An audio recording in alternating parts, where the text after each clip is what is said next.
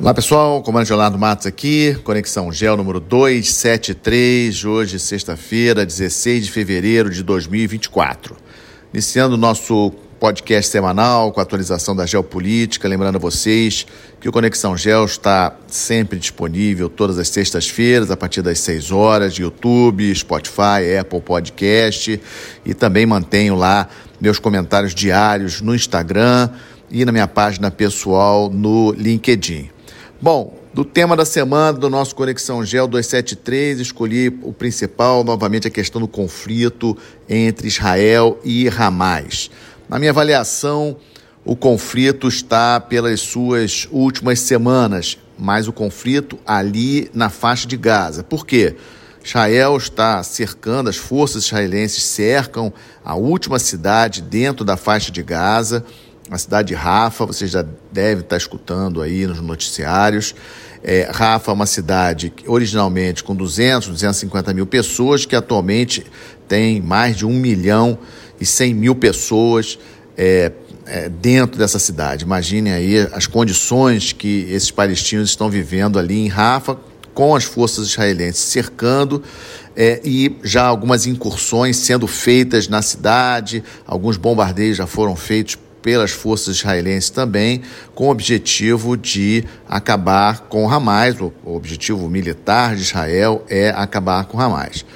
Logicamente, aí as negociações para o cessar-fogo elas prosseguem, elas estão ocorrendo agora é, na capital do Egito, no Cairo, com representantes dos Estados Unidos, do Egito, do Catar e de Israel, mas não temos aí nenhuma perspectiva. A ideia do Netanyahu, o primeiro-ministro de Israel, é efetivamente atacar a Rafa e conseguir a destruição do Hamas. Só que a pressão internacional está muito grande, já tenho comentado isso com vocês no podcast.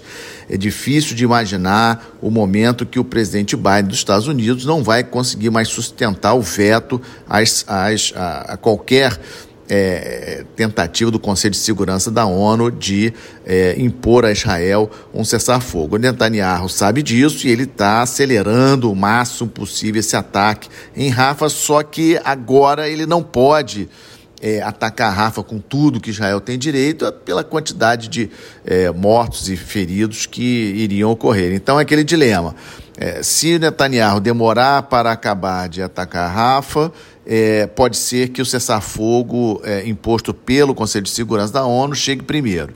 Se ele for é, muito rápido, é, o número de mortos, o número de feridos, a pressão em cima de Israel também vai aumentar bastante. Ou seja, essa situação em relação à Rafa deve ser o último evento militar dentro da faixa de Gaza, por isso que eu estou prevendo que o conflito está acabando. Mas na faixa de Gaza, porque situação no norte de Israel com o Hezbollah lá no Líbano é bastante. É, essa semana aumentou muito a troca de é, é, assim, ataques de um lado, ataques de outro, é, dez é, é, libaneses morreram na quarta-feira em função de ataques israelenses.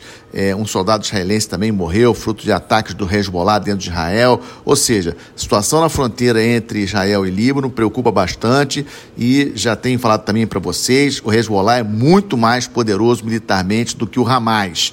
E um conflito entre Israel e Hezbollah preocupa bastante a todos. É, na região como um todo, a, a, a novidade que trago para vocês essa semana foi, pela primeira vez, os Houthis perpetraram um ataque contra um navio mercante transportando uma carga é, originária do Brasil, navio é, que, graneleiro saindo do porto é, lá do Pará, da Vila do Conde, no Pará, transportando milho para o Irã. Vejam só que que coisa louca, né? O Irã, que é o grande aliado dos Houthis, e os Houthis atacaram um navio que estava transportando milho para o Irã, mostrando aí um, uma falha, digamos assim, de designação de alvo erraram na escolha, eles acharam que estavam atacando um navio de uma empresa americana, na verdade o navio era de uma empresa grega, transportando milho para o Irã, que é um grande aliado dos Houthis. Então a situação ali, Mar Vermelho, Golfo de Aden, segue ainda bastante tensa, requer bastante atenção é, de, de todas as autoridades. Na semana que vem, como eu já tinha antecipado para vocês, a expectativa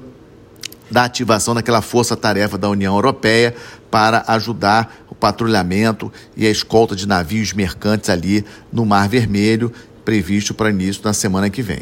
Tensão no Oriente Médio, elas vão prosseguir, mas, na minha avaliação, é, a, a, a, o conflito em Gaza, propriamente dito, deve estar sim nas últimas semanas, mas vamos seguir acompanhando.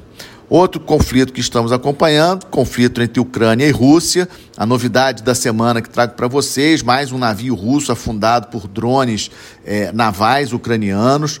É, dessa vez foi um navio de transporte de tropas e carros de combate, um navio é, anfíbio russo que tem a capacidade aí de levar 300 militares e até 12 veículos militares.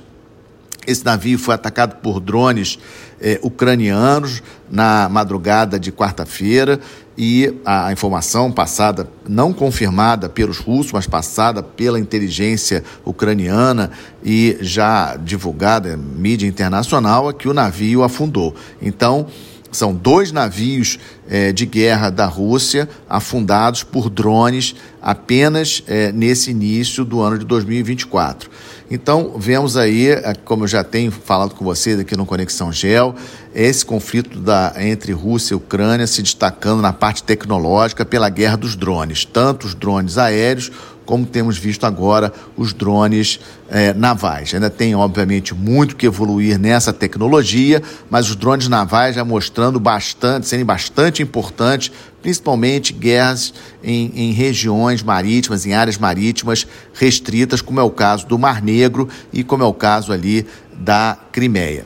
Também novidade da semana, aprovação pelo Senado dos Estados Unidos daquela ajuda de 60 bilhões de dólares dos Estados Unidos para a Ucrânia, mas depende ainda da aprovação da Câmara. Isso é um dado importante. Sabemos que a Câmara dos Deputados dos Estados Unidos ela tem maioria republicana. O ex-presidente Trump tem muita força né, nos deputados republicanos e não temos como prever quando que a Câmara dos Deputados dos Estados Unidos vão ratificar essa aprovação de 60 bilhões de dólares. O detalhe é que na aprovação do Senado, senadores republicanos é, aprovaram é, essa, esses 60 bilhões de dólares para a Ucrânia. É um, é um ponto é, importante. Sem esse recurso, a situação da Ucrânia só tende a piorar com o tempo e eu estimo que a Rússia, com a melhora das condições meteorológicas, é, a, Ucrânia não recebendo ajuda militar é, do, do, na quantidade que precisa, a Rússia deve avançar alguma coisa em termos de terreno ali no leste da Ucrânia, assim que as condições meteorológicas melhorarem na, na primavera e início do verão no hemisfério norte. É, também destaca essa semana com relação a isso ao discurso de ameaça que o Trump fez, o ex-presidente Trump fez na Carolina do Sul no sábado, em relação aos países da OTAN que não gastam é, acima de 2% do seu PIB com defesa. Isso é um acordo que os países da OTAN têm entre si de gastarem pelo menos 2% do seu orçamento é, do PIB do país com defesa. É, e a, o secretário da, da OTAN ele deu uma declaração depois dessa declaração do Trump que ele é, avalia é, que é, até o final deste ano 18 países da Aliança Militar vão ter cumprido essa meta, lembrando que a Aliança Militar tem 31 países.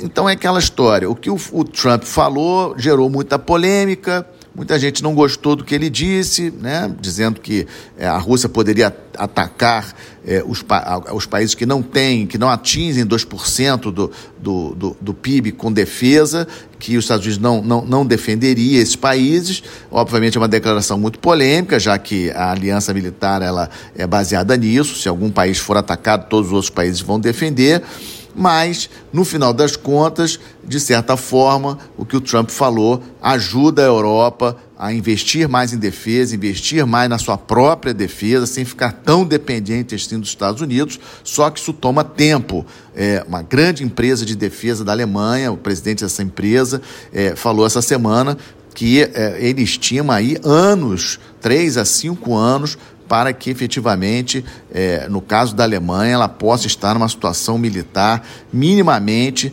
para é, se contrapor a um ataque, a uma ameaça da Rússia. Esse tema, do que o Trump falou, essa questão do orçamento de defesa da OTAN, certamente vão ser temas discutidos na Conferência de Segurança de Munique, que começa hoje lá é, na Alemanha e vai até domingo. A Conferência de Munique, é, a Conferência de Segurança de Munique, uma das conferências mais importantes do mundo na área de segurança, a presença é, de chefes de Estado, de é, ministros da Defesa, de militares de, de vários países, previsão da presença da vice-presidente dos Estados Unidos, o Zelensky já confirmou presença pela Ucrânia, obviamente o Zelensky vai lá defender a necessidade de apoio à Ucrânia, e outros chefes de Estado principalmente da Europa.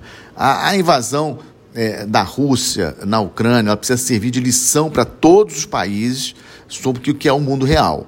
Né? Se perguntar para um ucraniano, né, 20 anos atrás, lá para o final dos anos 90, início dos anos 2000, se ele acreditava que 20% do seu território é, hoje estaria de posse da Rússia, provavelmente ele diria, ele até ia rir, não ia acreditar, ou seja, não, não havia isso na cabeça da Europa, mesmo dos Estados Unidos, há 20 anos atrás, que a Rússia poderia hoje estar ocupando 20% do território da Ucrânia. Isso tem que ser uma lição para todos os países e também para o Brasil, que muitas vezes a gente escuta aquela história de que o Brasil não tem inimigo, que a gente não precisa se preocupar tanto com defesa. Inclusive, existe uma proposta de emenda da Constituição aqui no Brasil para que nós também é, sigamos aí as águas da OTAN e tenhamos aí como requisito mínimo de 2% do PIB brasileiro para a defesa. Isso não é brincadeira, o mundo real é este, nós estamos vendo com o conflito na Ucrânia, conflito aí é, entre Israel e Hamas e os outros conflitos no mundo, a necessidade de termos aí um orçamento de defesa compatível com o tamanho do Brasil. Vamos para o Estamos de Olho. Primeira notícia do Estamos de Olho: China e Filipinas seguem se estranhando ali no Mar do Sul da China. Mais uma vez, essa semana tivemos aí a notícia de eh, navios da Guarda Costeira da China é, é, abalroando navios, é, embarcações das Filipinas, da Guarda Costeira das Filipinas, ali no Mar do Sul da China, numa região que os dois países reivindicam para si.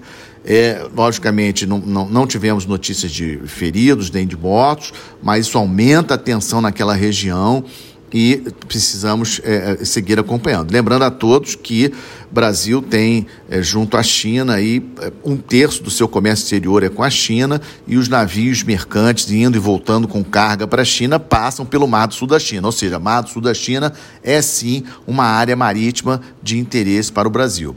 Outro tópico que também estamos de olho, fotografias, uma reportagem que saiu essa semana mostrando fotos é, atualizadas de satélite, é, mostrando que a Venezuela é, está sim reforçando a sua presença militar na ilha de Anacoco. Essa ilha de Anacoco ela fica bem na fronteira com a Guiana, num rio que dá acesso para dentro da Guiana, exatamente na região do Essequibo, é, ou seja, indicando que a Venezuela, mesmo com as negociações que estão em andamento, vocês lembram isso, já comentei sobre isso, as negociações que começaram em dezembro, inclusive intermediadas pelo Brasil. Em janeiro tivemos encontro dos ministros de Relações Exteriores da Venezuela e da Guiana em Brasília, mas é, essa reportagem que saiu essa semana falando do aumento da presença militar venezuelana na ilha de Anacoco preocupa. É, do, do, lado do Brasil, o Exército Brasileiro já confirmou a chegada dos novos carros de combate vindos do sul do Brasil, lá em Roraima. Isso é muito bom, reforçando a nossa brigada lá é, de Boa Vista. Eu não acredito na possibilidade da Venezuela invadir a Guiana pelo território brasileiro, mas, como falei anteriormente no caso da guerra da Ucrânia, etc., nós temos sim que estar preparados e o Exército Brasileiro corretamente desdobrou é, mais carros de combate para Roraima. Outro item que estamos, outra questão que estamos de olho é a questão do, do, do Paquistão. Tivemos eleições gerais na semana passada. É, o, o partido, é, o outro, os outros, uma coalizão de partidos, não envolvendo o partido do ex-primeiro-ministro Imran Khan, é, for, estão formando é, o novo governo, mas há sempre a preocupação porque é, o número de deputados é, do partido do Imran Khan, que está preso, lembram que foi primeiro-ministro lá no Paquistão e, e se encontra preso, preso, está com um número muito grande no novo parlamento do Paquistão. O Paquistão é um país muito importante, mais de 200 milhões de habitantes, um país nuclear, mas com a sua situação política ainda muito estável.